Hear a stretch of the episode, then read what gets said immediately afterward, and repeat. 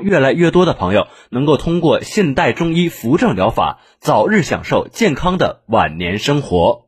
今天的人心说一事健康大讲堂就到这里，明天的同一时间欢迎您的收听。我们一零四五沈阳新闻广播广告之后更精彩。干啥呢？最近怎么没看老王？他呀，跑南方去了。听说他在惠州买了房，四季如春，环境好，有山有海有树林儿。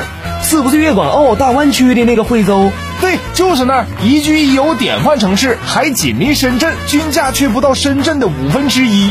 是吗？我儿子就在深圳工作，那我得赶紧再整一套。那快联系选房热线吧，零二四三幺五二幺零四五三幺五二幺零四五。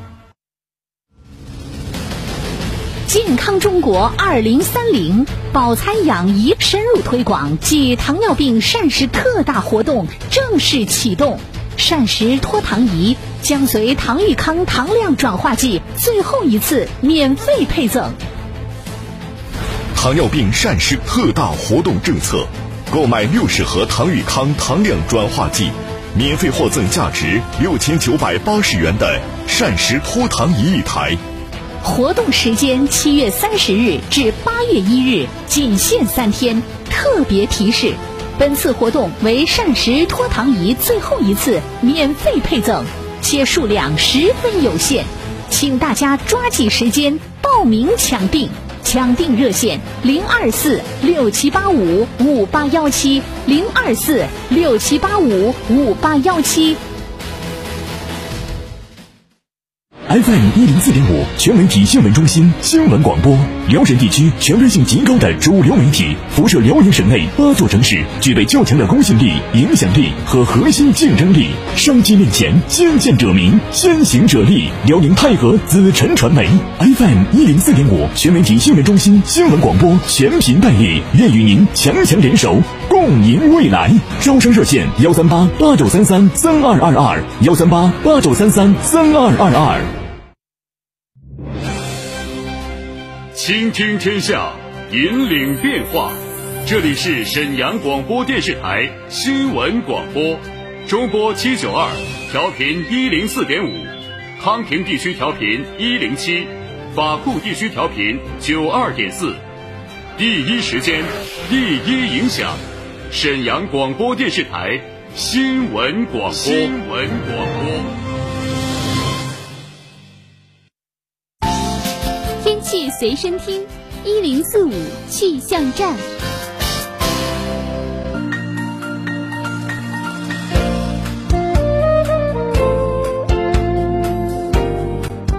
来关注这一时段的一零四五气象站。今天傍晚到夜间多云有阵雨或雷阵雨，南风二到三级，最低气温二十四摄氏度。明天白天多云有阵雨或雷阵雨，南风二到三级，最高气温三十一摄氏度。明天夜间到后天白天阵雨或雷阵雨。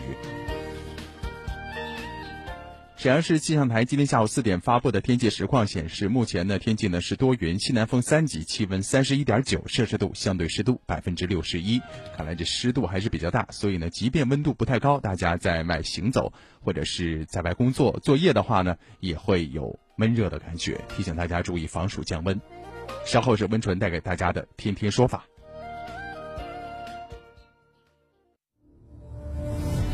权威法律解读。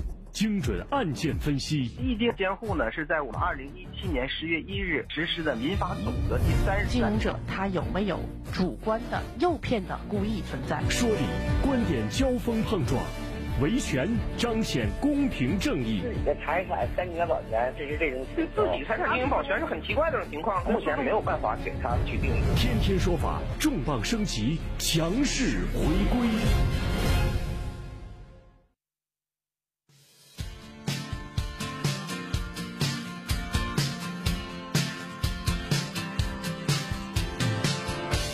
法说身边是普法大家谈，天天说法，您身边的法律顾问。大家好，欢迎大家准时的锁定中波七九二调频一零四点五沈阳新闻广播的电波，收听为您直播的天天说法，我是温纯。我们的节目呢，就是希望能够成为大家的法律小秘书啊。您在生活当中遇到了法律方面的问题，或者是有纠纷了，正在维权，希望我们的专家专业的律师团队帮您支招，帮您点评，都可以参与节目互动。我们的直播热线是二二五八一零四五二二五八一零四五，编辑导播陈霞正在接听各位的电话。另外，微信号码您记好了，是 T T S F 加上数字一零四五。字母 T T S F，也就是天天说法的汉语拼音首字母组合，再加上数字一零四五。我们在节目当中一直有一个理念呢，那就是不应该用违法的手段呢来去抗拒，或者说是来对非法的一些手段提出你的质疑。我们要用合法的途径，用最朴素的维权办法来实现你的维权目的。那待会儿我们要和大家说的这样的一个案例啊，让我们觉得不该发生。同时呢，他的这种行为和思维方式也是很多人的思维方式啊，那就是你侵我的权了，我要用更加极端的方式让你也没好。那么这种情况之下，到底能带来一个什么样的结果呢？最近，山西省晋中市及祁县两级人民法院经过审理之后，哈，审了这样的一个事儿，哈，是什么呢？自家羊被车撞死了，开车追赶肇事者过程当中撞上路旁的大树，发生事故导致自己死亡了。那么，死者家属以肇事者侵犯死者生命权为由向法院提起诉讼，结果怎么样呢？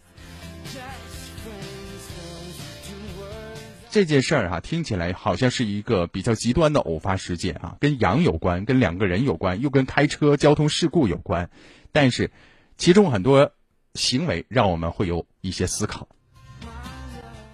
那节目后呢，后半段呢，依然是我们的天天说法的律师上线为各位解答问题。那我们的直播热线呢，二二五八一零四五二二五八一零四五正在开通，您有问题可以直接发问。另外呢，如果觉得一两句话能表示清楚，也可以微信留言，微信号码是 T T S F 再加数字一零四五。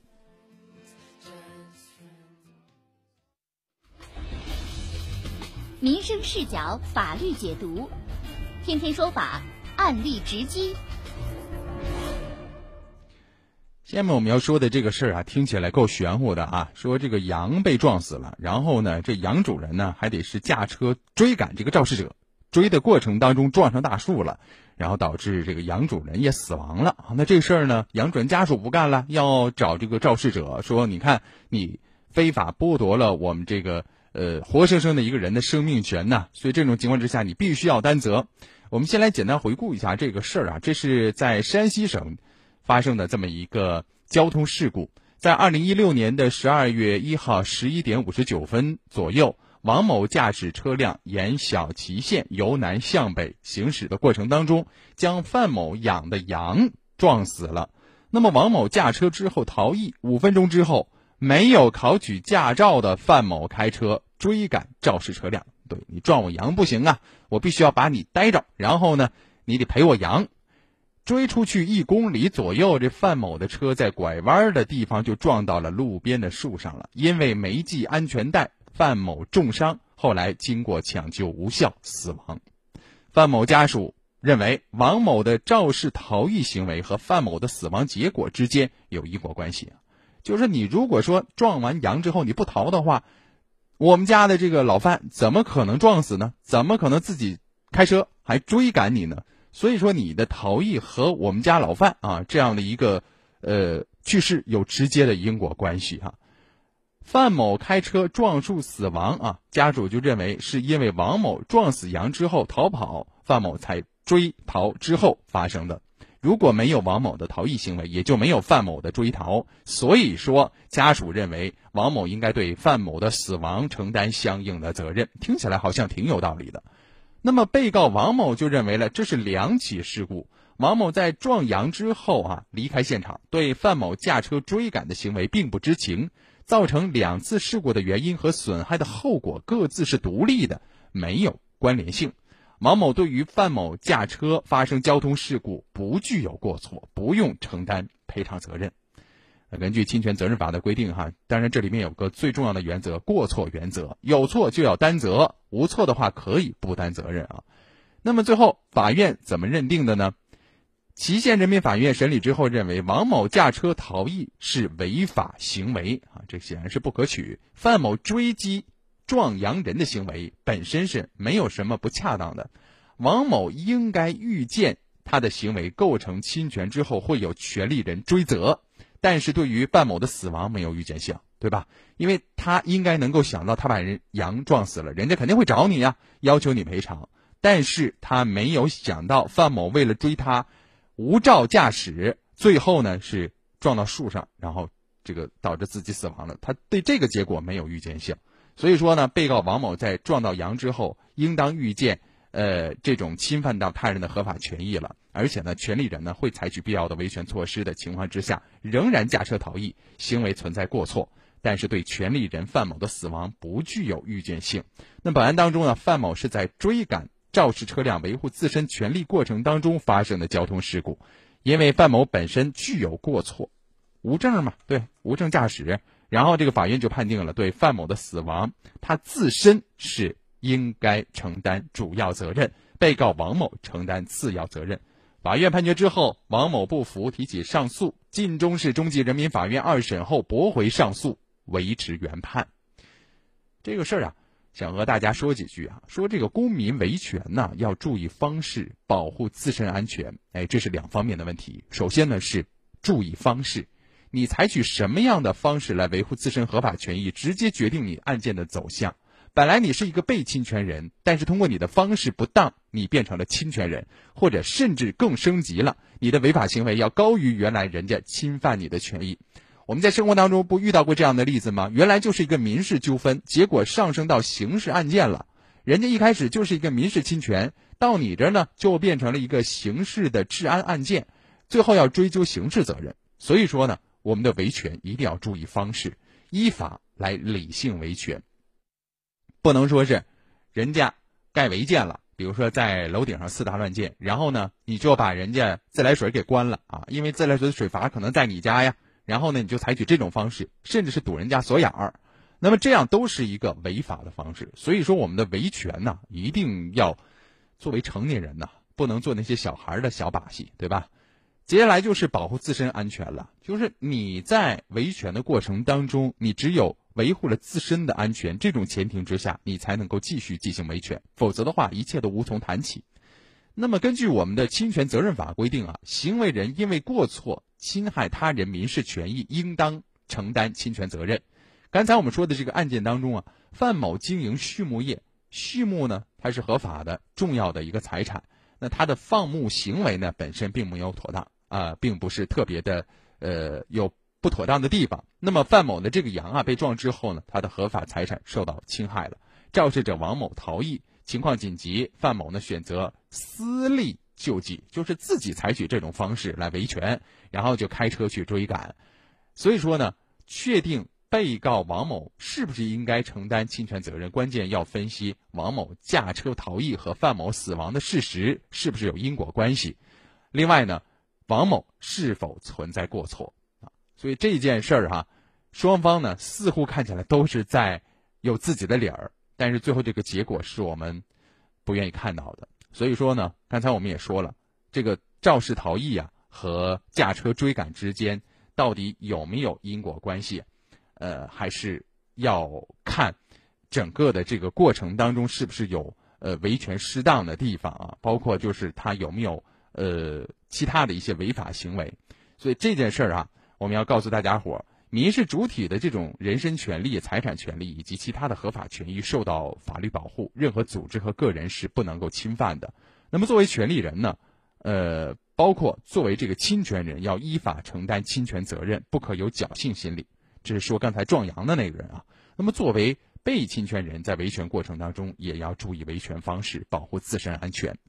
这让我又想到了一件事儿哈，就是比如说在停车场没有摄像头的前提之下，有的车被刮了。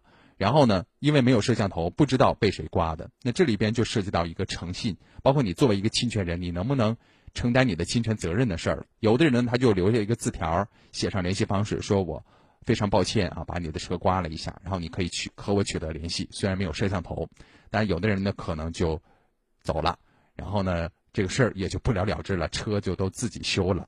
所以这真的是考量着一个人的这种诚信，同时呢，也考量着侵权人他能不能承担起侵权责任。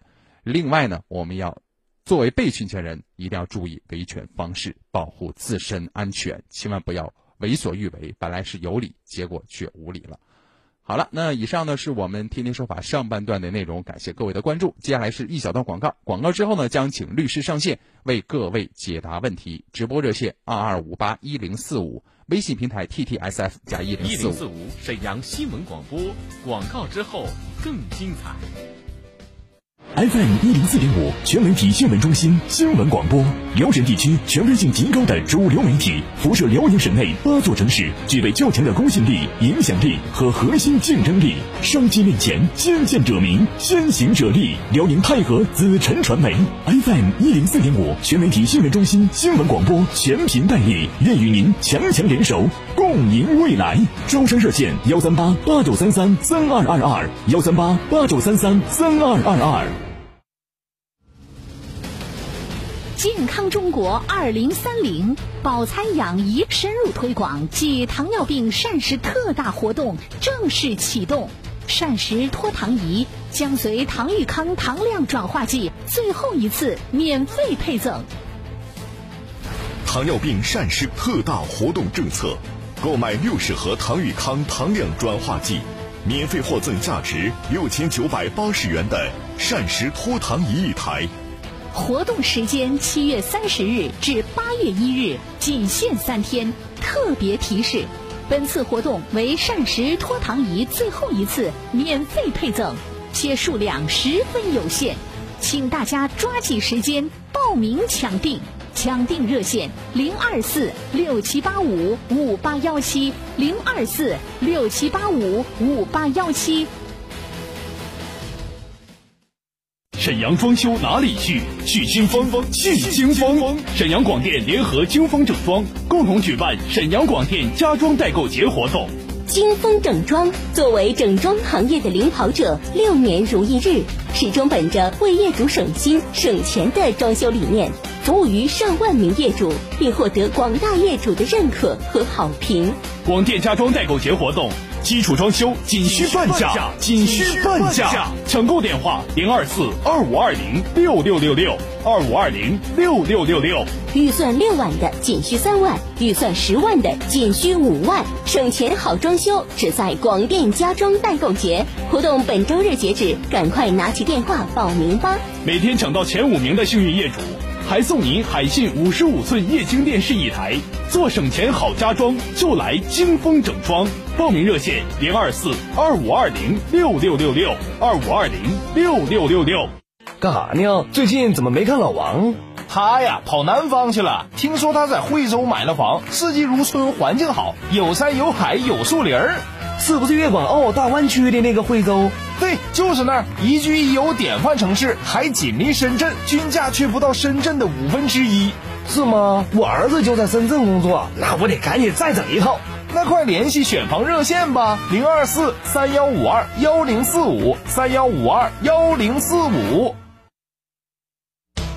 他是法律专业的主持人，态度坚决果断。我们千万不要用一些违法的手段反对违法的我接受新岗位，但是我要求你还按原来三千块钱给我开，这个要求合理之后呢，想他和他的律师朋友为你打开法律疑团。犯罪的终止犯没有造成损害，如果没有达成一致，劳动者是不没有尽到安全保障义务作为主。他在天天说法等你。我是温纯，我们不见不散。欢迎再次回到正在为您直播的《天天说法》节目当中，我是温纯，直播热线是二二五八一零四五二二五八一零四五。如果大家有相关的法律问题，或者是您在维权过程当中希望我们的律师帮您支招，都可以通过热线。反映您的问题，直播热线二二五八一零四五，拨通之后别忘了按一号键，微信号码是 T T S F 加上一零四五，也就是天天说法的汉语拼音首字母组合 T T S F 加数字一零四五。好，下面时间呢就是我们的律师来了板块，将为各位听友解答法律问题。依法维权，听这里，天天说法，律师来了。下面时间呢，我们就邀请来自于辽宁观测律师事务所的高珊珊律师来为我们听众解答问题。首先来关注一下第一位听友的留言，这位朋友他说了：“温纯好，我家暖气爆裂给楼下淹了，对方起诉我，就赔偿金额呢是有异议的。通过法院委托的评估机构做了鉴定报告，我对鉴定结果也提出质疑了。评估报告给我们回复的内容我不同意。”然后呢，我申请鉴定人出庭解释。他想问的是，如果评估机构解释之后，我还是不同意，我是否可以起诉评估机构啊？这是在这个赔偿问题当中涉及到第三方评估的问题，高律师啊。但这里边有一个细节啊，他说是法院已经委托了这样一个评估机构做的鉴定报告。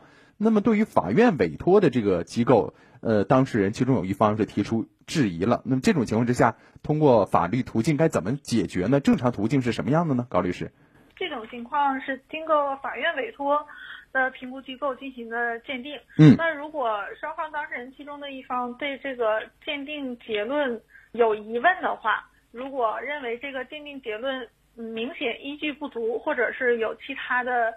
法定法律规定的问题，嗯，那么可以向法院提出申请重新鉴定，嗯，那如果法院受理了重新鉴定的申请呢，会选择另外一家评估机构对涉案的。这个标的进行重新鉴定，出具新的鉴定结论。嗯，呃，如果说之前的评估机构鉴定的结论没有给双方造成实质性的损失的话，是不可以起诉评估机构的，因为法律已经赋予了你申请重新鉴定的权利。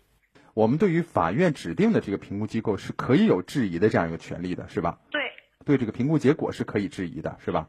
对，因为法律是有规定重新鉴定的几个条件，如果符合重新鉴定的条件的话，法院是应当，呃，认可这个重新鉴定的申请，并摇号选择其他的。鉴定机构重新鉴定的。嗯，那我是不是要提供证据呢？比如说我质疑这个结果，我一定要提出法律规定的那几项情况的证据才能够申请重新鉴定吗？如果我没有证据，是不是依然不能重新申请？呃，申请重新鉴定，一个是你有相关的证据证明之前的鉴定结论确实是有问题的。嗯。再有就是呃，从适用的呃规定鉴鉴定的依据方面，可以找到一些个。突破点，如果认为之前的鉴定结论，呃，它依据的这个嗯标准不是法律规定的标准的话，当然也可以提出重新鉴定。嗯，提出重新鉴定，如果你认为重新鉴定的这个结论存在违法。或者是说的鉴定人员没有相关的资质，这个是法律规定的一些个可以提起重新鉴定的条件。只要这些个条件满足其中的一个，呃，向法院申请，法院是有有受理的这个义务的。嗯嗯，呃，另外高律师，我们还看到一个细节啊，就是他提到了申请鉴定人出庭解释，那么这个也是法律当中有明确规定的呢，就是可以有这样的权利来申请。鉴定人来进行出庭，来说明这个相关的鉴定结果吗？是的，双方当事人如果对鉴定结论有疑问，或者是法院认为鉴定结论需要有出庭说明问题的情况，可以请鉴定人出庭，就他所做出的这个鉴定结论做解释说明。嗯，好，下面再来关注一个问题啊，这位朋友的问题很简单啊，就是他想问高律师，不按规定时间办理房证该怎么办？高律师，我理解是不是就是合同咋签的就咋办呗，是吗？啊，是这样的。如果说这种情况的话，呃，是买了一手房，跟开发商那儿买的房子的话，呃，商品房买卖合同里面是有约定，呃，办理房证的时间或者是期限。嗯。然后也约定了相应的违约条款。呃，如果说是符合办证条件。呃，开发商又没给办理房产证的话，可以向法院起诉，要求他履行这个办证的义务，嗯，并要求他承担这个违约责任，嗯，那么如果是说开发商他因为证照不全，他不能够给办证的这种情况的话，那我们的买房人可以起诉他解除合同，要求他退款，并且承担违约责任。好啊，我想高律师为这位朋友解答的很清楚了。再来看下面这个问题哈，下面一个问题涉及到宠物店的哈，他说，呃，温纯你好，高律师好，在宠物店交钱学习宠物美容，没按约定完成教学，不退钱，想问一下，这个营业执照上没有培训的字样，属不属于超范呃超范围经营？怎么来进行诉讼啊？他提到几个问题啊，首先没有完成教学，但是我们还不太清楚是因为他的原因还是因为宠物店的这个原因，这个不清楚。然后另外呢，他提到营业执照上有没有超范围经营的相关问题，高律师您给解答一下。呃，他没有完成教学的这个情况，可以根据双方之前的约定，嗯，看是哪一方的责任没有完成这个教学，嗯，如果是因为培训机构的这个责任的话，可以根据之前的约定要求培训机构退款，嗯，或者是承担违约责任，嗯，如果是因为自身原因没有呃完成这个学习的任务的话。那还是根据双方之间协商，或者是根据之前的约定来履行双方的权利和义务。嗯，呃，那这位听众的第二个问题就是，呃，他营业执照上如果说没有培训的这个，嗯，他现在还做了培训了，嗯，啊，对，然后他又从事这样的经营性的业务。呃，那么他有可能涉及到这个机构，它是超出经营范围经营。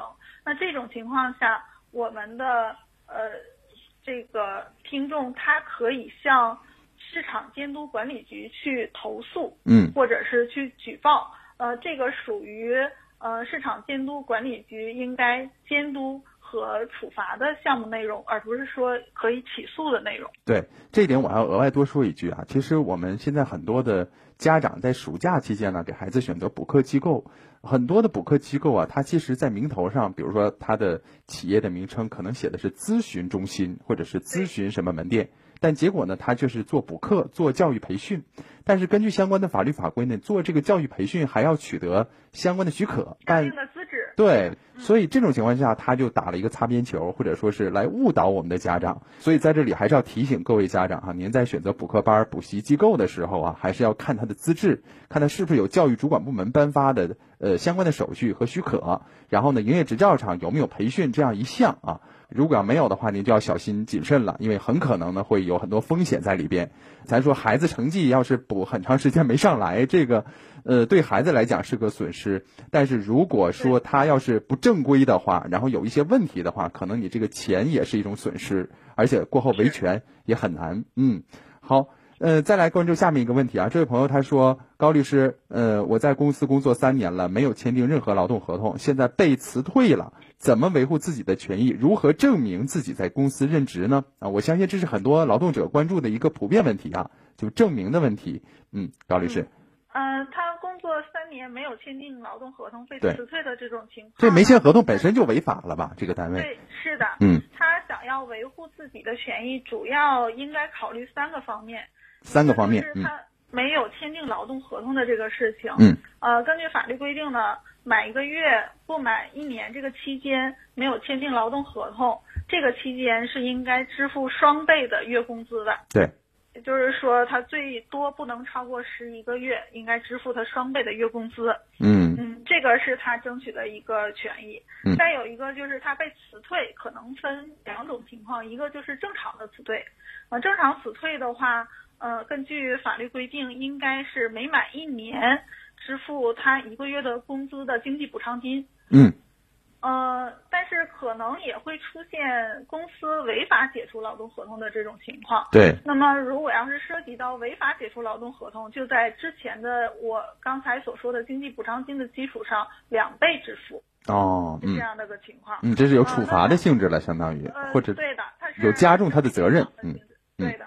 怎么证明他在公司任职呢？能不能简短的跟他说一下？这个在公司任职，这个呃很好证明，因为呃劳动者的举证责任不是很重的。对。只要证明这个公司连续给他发工资，或者是说他每天有打卡的记录，或者是说他其他的一些个呃同事啊朋友能证明他确实是长时间的为这个公司提供劳动，确实是公司的劳动者，只要是他能证明这一些个很基础性的东西就可以了。时间关系，我们今天的解答部分就到这儿了。非常感谢来自于辽宁观测律师事务所的高珊珊律师在节目当中为各位解答问题。我们就聊到这儿，再会。再见。好了，以上呢就是今天天天说法节目的全部内容，感谢各位的关注。我们的节目是工作日下午的四点半到五点为您准时服务，为大伙直播。直播热线二二五八一零四五，微信号您也记好了。节目之后呢，可以给我们发微信，号码是 T T S F 加数字一零四五，也就是天天说法的汉语拼音首字母 T T S F 再加一零四五。稍后是大圆小曼带给大家的新闻晚高峰，明天下午的四点半，温纯和大家不见不散。天天说法由沈阳广播电视台新闻广。